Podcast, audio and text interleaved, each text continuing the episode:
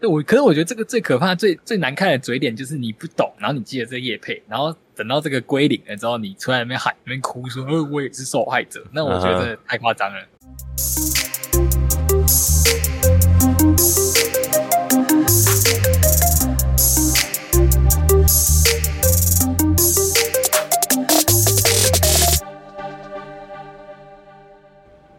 欢迎收听本周的区块链大小事，每周带你轻松聊区块链上有趣的事。哎，大家隔了一周，大家还活着吗？活着，活着。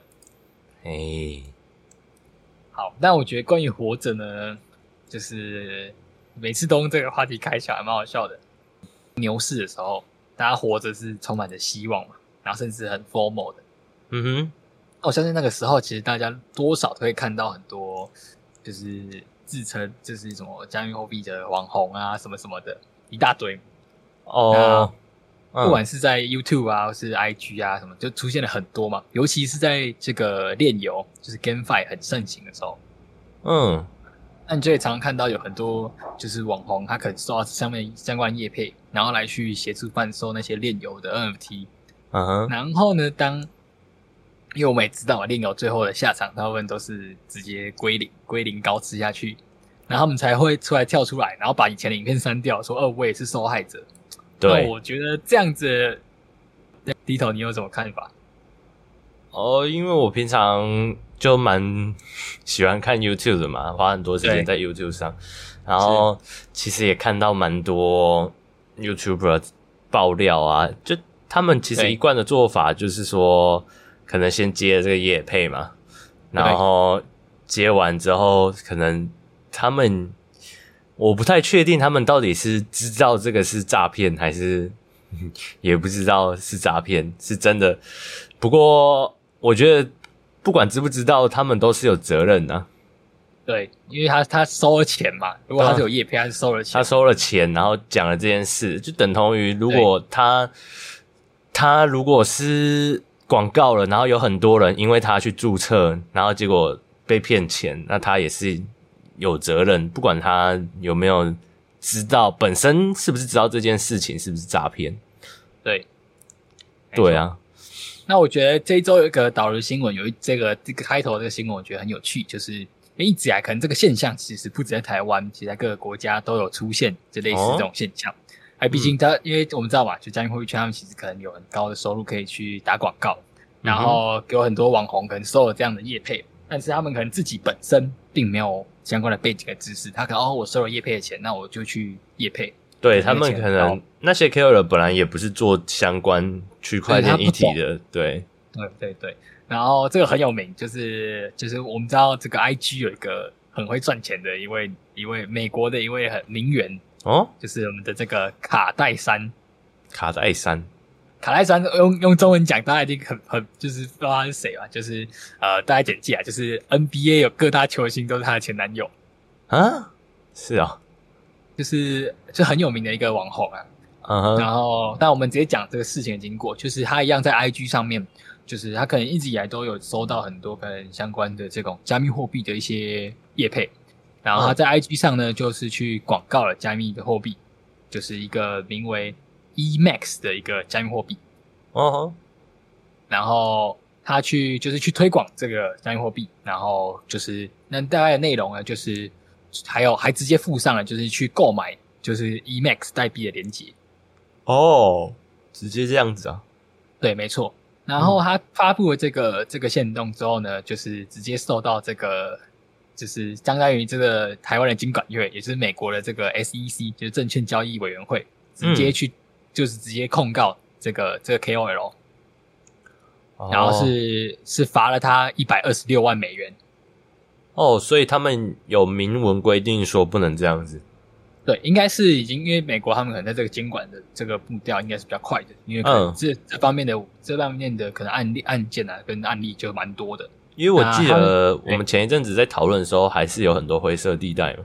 对对对，嗯，那我觉得是因为他们现在可能已经把很多就是很多可能已经，我认我还没有没有很清楚啊，但我觉得他们应该把很多的可能一些加密货币已经把它视为证券，就是证一些比较证券化，就是它可能不是完全去中心的，是很明显它是有一个背后一间组织公司的，然后所发行的代币，然后它就会可以把它认认定为证券。对，那这次事件甚至那个他们这个就是这个证券证券交易委员会的主席，甚至直接还在他的推特上面发文，甚至直接做了一个短小短片。嗯，那小短片内容大概就说，他就呼吁投资人不要相信名人或 KOL 来去来去推广的这种投资机会。哦，然后啊，他大概内容其实跟我们想呼吁一样，就是你看到这些类广告的时候，你要先理解一下这个名人是不是真的喜欢这个产品。嗯，啊，或者是他是收了很多钱才去讲的。哦，对啊，还是老话一句嘛，要 DYO 啊。对对对，啊就算他真的喜欢这个产品，你还是得谨慎吧，因为他可能是想要找你来当接盘侠，或者就像我前面说的，搞不好他自己也是受害者。对对，对，他也不太懂。对，我可是我觉得这个最可怕、最最难看的嘴脸就是你不懂，然后你记得这个业配，然后等到这个归零了之后，你出来那边喊、那边哭说：“呃，我也是受害者。”那我觉得太夸张了。Uh -huh. 对啊，就是。也有责任嘛，因为不可能说你你是受害者，但是你就是用了你的影响力害其他人增加更多的受害者啊。对对对，所以我觉得像这样的法规的限定，呃，我认为是好的啦，就是它抑制了，可以抑制个可能就是我们一些我们不想看到的一些状况，然后也可以让观众，如果你真的想了解，你应该要做更好的准备。嗯。我记得我们前呃也是前以前有录一个专辑，是在说法律和那个加密货币证券等等的嘛，好像是在专题内线交易那一集。如果有兴趣的朋友可以去听一下。对，啊，当然监管这些法规是会随着时间越来越多了。那当然我们可以持续追踪啊，等到可能完善一点，我们再可能再做一集跟大家来补充。没问题，没错。OK，好。那这近几周呢？刚才那篇是我们这个第一篇的这个导读新闻。嗯，那近几周呢，我相信可能大家如果有在接触的话，会知道，就是我们之前也有提到过，就是必安有在巴黎举办了一个就是巴黎区块链周嘛。哦，有。那我们知道，就是我们就是亚洲区域的一些，就是有一些金融的重镇，像是新加坡啊、香港是。那香港就现在比较比较不是那么强势，但新加坡一直都还是一个亚洲的一个金融的重镇。嗯，那在最近呢，这个一个叫做 Token 二零四九的，就是它号称是就是最大的一个区块链的一个高峰会哦，然后首次举办在新加坡，它应该是已经举办了蛮多年的一个一个一个线下的一个 Web 三的活动。嗯，那这次举办在新加坡，那这边就帮大家截取一些就是关于 NFT 跟关于加密货币的，就在那个高峰会，因为在高峰会出席很多的一些。不管是很，不管是各式各样的 Web 三的一些创办的一些很有趣的协议的人啊，或是一些可能风风投啊，或是一些加密货币的交易所，他们都有出席这个这个活动，然后就大家在上面一起讨论啊，然后一起去去切磋出新的火花。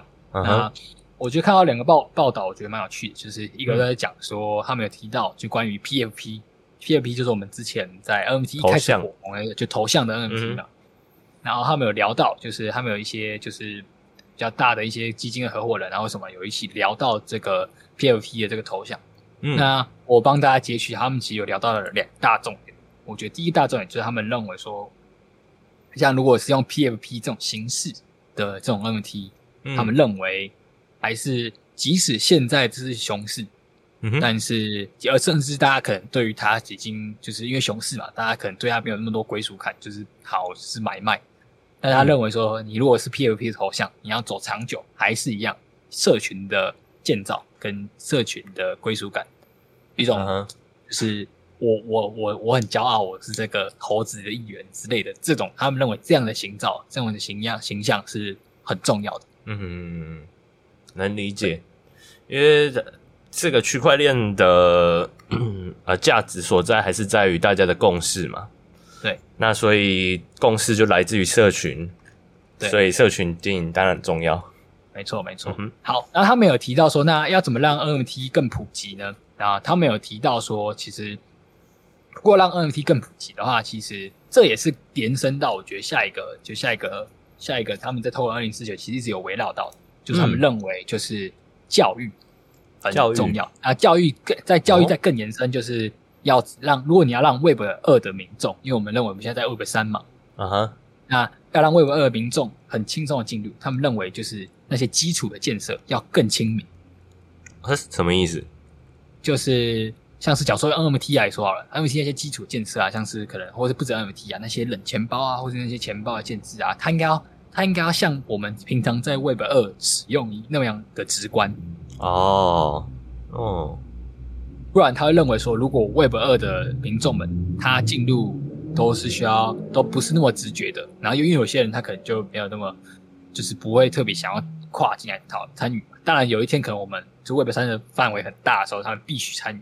但是如果我们没有去做做好这个中间很好的一个桥梁，那要让它一个就是狂暴性的增长，短期就很难。嗯，也就是说应该要让 Web 二降，哎，Web 二到 Web 三。的门槛降低啊，的降低，所以他认为基础建设的一个设置会是、嗯、会是很重，会是很很看重的一点。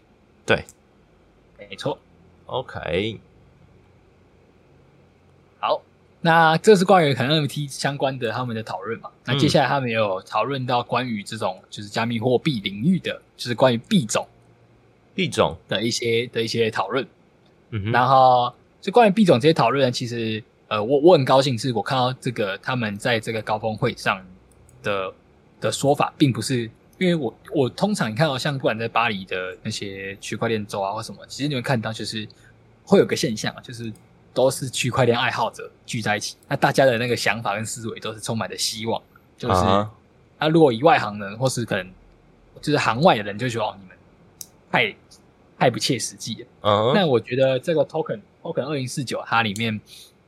它里面这这一篇文我觉得很棒的原因，就是它这一篇文就是他们在讨论币种的未来，嗯，oh. 然后里面不只有人觉得说，嗯，我觉得我很看好未来的走向，但同样也有人认为，就是还是很看空现在的市场，嗯，他，所以我觉得这样子这样子的高峰会，我是觉得很值得就大家关注的，嗯，对，那。其实看空看国这个这个，它它里面有提到，就是有不同的人提到他们所看法的一个人币种，但是我觉得可以看到的，就是比较值得我们去做讨论的，就是，嗯，像盖看空的那个说法，他其实认为说，就是呃，这次加密货币的这个崩盘，嗯，我们为什么崩的特别严重，比起其他金融市场更更严重，来自于说我们特特别早就发生的那些像是三 AC 三箭资本。或是 Luna，或是 Celsius，、嗯、这些因为流动性流动性不足而造成的这种，就是整间公司的垮台。那这样子对于市场的打击是很很很严重的。嗯，他所以他认为说，如果我们即将会它它成为一个稳健，然后继续攀升的一个好市场的话，那未来的各个公司的这种，当然这是黑天鹅吧。当然每个市场都会，也许都会有这种未爆弹，但是加密货币的市场不可以存在这么多未爆弹。嗯哼。对所以这是我对你说，所以他看空之后有有说他觉得那这样子未来发展性，他有想说什么吗？对，他有说，他认为他还是很看好未来的牛市。哦、他认为说，因为他他他他是这样提，他是以现况，他认为说现况就是我觉得还是很，他认为还是很空，没有像大家这么这么乐观。嗯哼，但是他其实是很看好就是未来的牛市的。了解，因为他认为说，他认为说，就是目前就是现阶段来说啊，太多的币种都还是只是因为故事很好听，包装的很好，嗯，而而而不是因为有实际应用，嗯哼。他认为说，下一个下一波牛市不应该有出现这么多就是说的好听的币，应该要更多是实际有应用币。哦，了解。他认为才是健康，而且这才是他真正看好的。嗯，对，然后。这边呢，其实我觉得另外一个我看到了一个，也是一直迎合我们之前有看到很多的报道都有提到的，嗯哼，就是这个 FTX 营运长他在这个 Token 二零四九也有强调一件事情，他认为说，如果就是刚才刚才上一篇上一篇二零四九聊到的是 NFT 的应用，那他这边聊到的是更广，他认为说整个区块链的技术就不止 NFT 啊，就整个技术啊，不管是 DeFi 啊或什么的去中心的这种协议啊。如果它要被主流采用，嗯、就是大家都很乐意采用的话，当然我们可以说，因为我们真的有比较有效率嘛，而且我们的速度很快啊，然后就是各种各式各样我们可以提出来的优势。他认为这些优势好是好，但是重点是教育，他认为重点是在教育。嗯，还是在教育。对，他认为教育上就是呃，我们认为好，但是也要让就是就是那些可能 Web 二的人理解。那这个除了就教育，也要让他们就是也是呼呼应到刚才那个人说的，就是基础建设，就是门槛要可以更亲民一点。嗯，对，能够理解。没错。OK。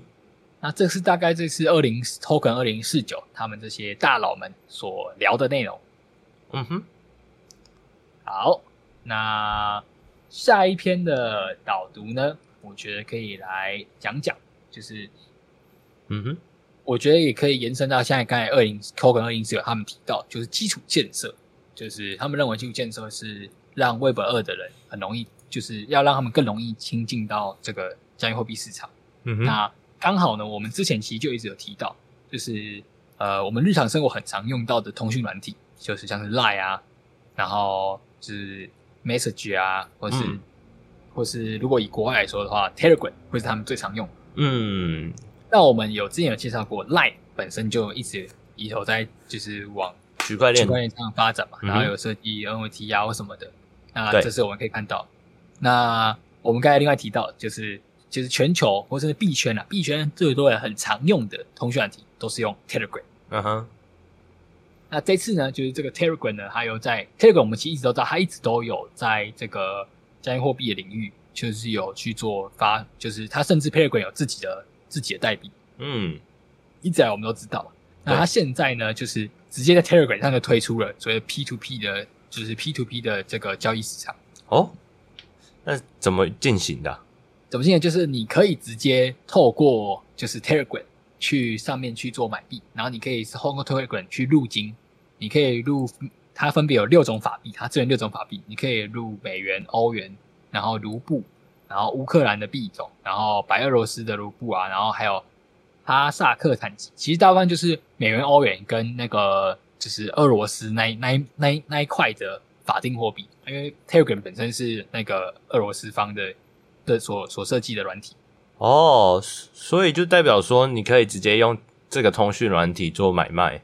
对，可以通过这个通讯软体去存入你的法币，然后直接通通通这通讯软体直接买。加密货币哦，就不用再透过交易所。对对对，然后它目前能买的能买币种并没有很多。嗯、那之前目前能买币种就是有比特币，然后还有他们本身自己的代币。哦，那其实他们的方向很不一样哎，就是相较于跟 Line Line 通常都是出 NFT 嘛，用他们的 IP 等等的，那他们是想要占这个加密货币交易的市场哎。对对对。那我觉得，哎、欸，我我刚才提供错误。他们其实现在目前只有两种的加密货币可以购买，就是这个他们本身的代币以及比特币。哦，嗯。那我觉得他们可以看到的，我的预期啊，这是这是我的这个想法跟那个故事，嗯、我的故事哦，这是我的故事哦。我认为是因为我们上一个专题有提到了，嗯，俄罗斯呢，他们现在呢其实也看到了，因为他们知道他们的卢布就是国外人不要没有要收了嘛。哦，对。那他们也跟境外做交易。外面人不收，所以他们就已经大量的去开放，就用加密货币，甚至有法规一直在跟上，哦、要去用加密货币跟人家结算。嗯哼，那这是国家国家的级的，就这样说了嘛。那我们本身 Telegram 它的它的大本营就是在这个比较俄罗斯那那那一块的区域嘛。对啊，你看他也他也甚至，所以他的使用的大部分使用的的那些人，可能也在那那附近。那看它它支援的法币也也支援了这个俄罗斯的卢布。甚至乌克兰的代币。哦，我我就就联想到，就是是不是可能，因为他也发现乌俄战争两国就是在那边的国家都有这个需求嘛，嗯，然后我本身你们都有在用我的通讯软体啊，那这就相当于你我甚至要你就不用再去办一个那个加密货币交易所，嗯、你有我的，你本来就有我的这个通讯软体。啊，就像是我们用 Line Pay 转让 Line Pay 转钱给朋友也很方便啊，用 Telegram。再转钱给朋友。啊，因为你知道我国家的代币，我国家的法定货币现在就是没什么用嘛，转给别人别人不收嘛，啊你直接用转成法定货，转成那个加密货币给人家。那其实这就是我们刚才说到的降低门槛嘛。对，我认为是一个降低门槛的一个方式。是，的确是啊，就是因为他们市场上用户就在那边呢，他们就已经有下载 Telegram 了。那如果这个他们在推出这个区块链上的功能，那就是它代表他们可以更直接的进入到区块链。对对，所以这是我觉得是一个进入门槛降低的一个，就是很很棒的一个尝试啊。嗯哼，对。我自己是可能会想试看看啊，但是我觉得因为只有两种币种嘛，那对我来说就是我可能还没有用到那个需求啦。好，那另外一个小另外一个小小的导读新闻呢，我觉得也是跟就是延伸啊，就是比较这种日常的比较相关的，嗯，就是这个在瑞士的这个的一间那个麦当劳分行，它接受了用这个比特币。还有一些加密货币，还有那个那个美元稳定币 USDT 来去作为这个，你可以就他收你这些钱呐、啊。啊？你说什么分行？这个麦当劳。麦当劳？对，没错。哦，真的哦。对对对。所以麦当劳这种大啊、嗯、大型的连锁企业已经在某个地方开放了吗？对，但我觉得这也是因因应每个国家的监管。那因为这个是在瑞士的一个叫做卢加诺的一个分点。那目前看到是因为这个卢加诺这个这这个市，这个卢加诺市呢，嗯、他们在今年三月就接受了，就是他们承认比特币，然后 USDT 还有一个什么 LBGA 的代币，做可以视为这个这个市里面的法定货币。哦，所以他们其实。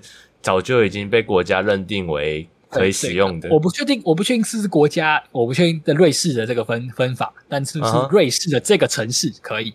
哦，了解。对对对。哦，那他们在那个城市中，可能就已经在用加密货币当做法币了。嗯，没错没错。那我可我觉得，本身加密货币当做法币，其实呃，我们说了法币是因为它法国家给它一个就是。国家的法令规定，嗯，那其实，在我们小老百姓的这种流通，嗯，就是如果我们我们自主认为说，嗯，我愿意，那其实也就是我虽然可能违法，但因为没有还没有法规嘛，那可能因为我们会看到，其实，在那个，嗯，在在可能非洲啊，或者我们之前有提到，在那些东南亚这种刚开开发国家、新兴国家里面，他们其实嗯，就有很多的那种民众，他们可能就已经很倾向，很就是很擅很很常运用这种。这种就是加密货币支付了，是，错，嗯哼，就是取代于可能国家的法币啊，对对对，嗯，好，那我觉得我觉得麦当劳去做这尝试，我觉得是很很值得，就是很让人兴奋啊，因为麦当劳应该是很多人可能日常的，就是会进会使用的一个，我不是使用了，会去光顾的一间餐厅吧？是啊，是啊，对，嗯，就等同于你有另外一种病种。让你更方便，对，嗯哼，没错。